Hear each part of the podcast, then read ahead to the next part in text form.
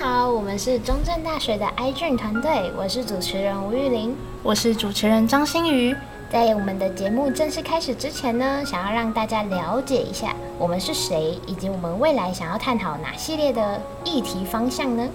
那我们呢是一群来自台湾南部的国立中正大学学生，想要借由贡献自己的一份力，来为这个世界带来不一样的改变哦。秉持着这一个理念，来自台湾的中正大学，也就是我们，还有交通大学、明道中学跟其他的学校。跟有名的美国麻省理工，还有哈佛大学，以及欧洲、亚洲其他的学校，那我们打破了国际的限制，大家就一起合作交流。我们只希望让世界变得更好哟。那 IGN 全名是 International Genetically Engineered Machine。诶，这一长串的英文后，事实上翻成中文就叫做国际基因工程生物机械竞赛。是由美国麻省理工学院所举办的学术性竞赛哦。那他们希望学生能够去观察生活周遭发生的问题，那像是国际议题、塑胶废弃或是全球暖化、传染疾病，像最近的武汉肺炎啦等等，还有地区性的问题，例如水质污染、登革热、非洲猪瘟。那针对这些问题，用合成生物学来作为工具，去思考出改善的方法哦。整个 iJUN 团队的核心技术，也就是合成生物学，听起来是不是有一点难，有一点遥远呢？其实呢，简单跟大家介绍，就是利用基因工程的技术，我们去让生物体可以产生特殊的功能，那我们就可以应用在众多的领域啊，比如说医疗、农业。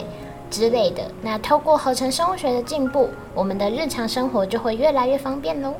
那 iJUN 啊，虽然名字叫做基因工程竞赛，但不仅仅只是专注在生物学的知识，还是一个讲求跨领域合作的比赛呢。针对一个议题，像是水质污染好了，有些人利用生物学的观点，利用微生物过滤污染水质；那有些人呢，会利用工程的观点。运用硬体设备以及各类软体分析污染物质。那有些人会站在人文的角度去思考，跟社会来做互动跟连接，与专家学者一起讨论，了解问题的真实面跟全面性。那接下来要跟大家讲一点 professional 的东西。我们在 iJUN 里面啊，有三种跨领域的角色。第一个是湿实验室，叫做 wet lab。第二个是干实验室 （dry lab） 和最后一个人文实践 （human practice）。湿实验室主要负责生物实验的操作，运用基因工程，我们设计生物元件放进去生物的体内，那就可以表现出我们想要看到的功能，以及可以创造出特殊的生物系统哟。那干实验室是结合机械、数学跟软体等知识的部门，他们主要负责以电脑模拟数据。设计跟开发软体等资讯类工作，同时啊，也会研发硬体设备跟辅助湿实验室的实验呢。人物实践呢，则是团队中负责对外联络的窗口哦。就像我们会录 podcast 这些广播啊，或者是通过市场调查，我们也会跟各单位交流，探讨项目的永续性、伦理道德。也会跟大家呢一起建立一个双向沟通的平台。我们希望可以透过教育以及宣导，可以向世界推广合成生物学的理念。那中正大学 igu 团队即将在二零二零年以 CCU iJUN 的名称参加这场国际性的竞赛。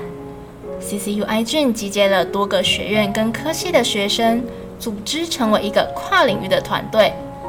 包括像是生医系、化生系、化工系、物理系、气管系、资管系、泛房系跟心理系八个不同专业领域的同学，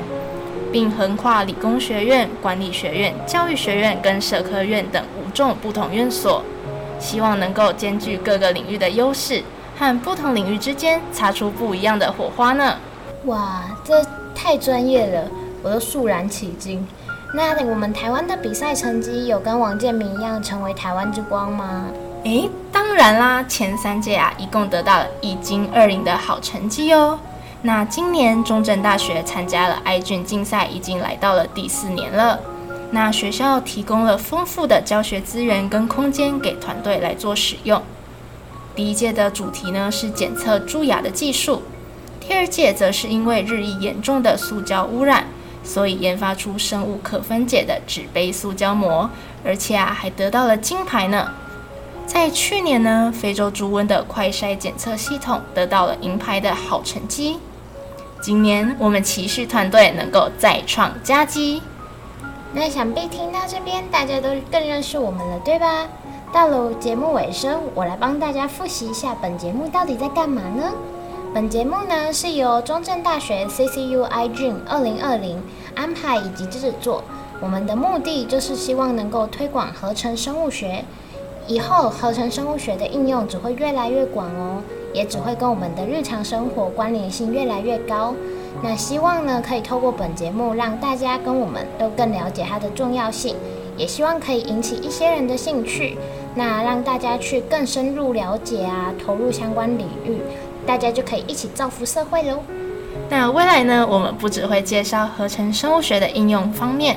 还会介绍像是基本的概念啊，或是技术，甚至是历史跟它的争议性，让大家能够对这个主题有更全面性的了解。而不是只知道片面资讯。没错，我们也希望大家跟我们都可以在听完节目以后呢，感到收获满满。最后，谢谢听到这边的你，那我们下一集再见喽。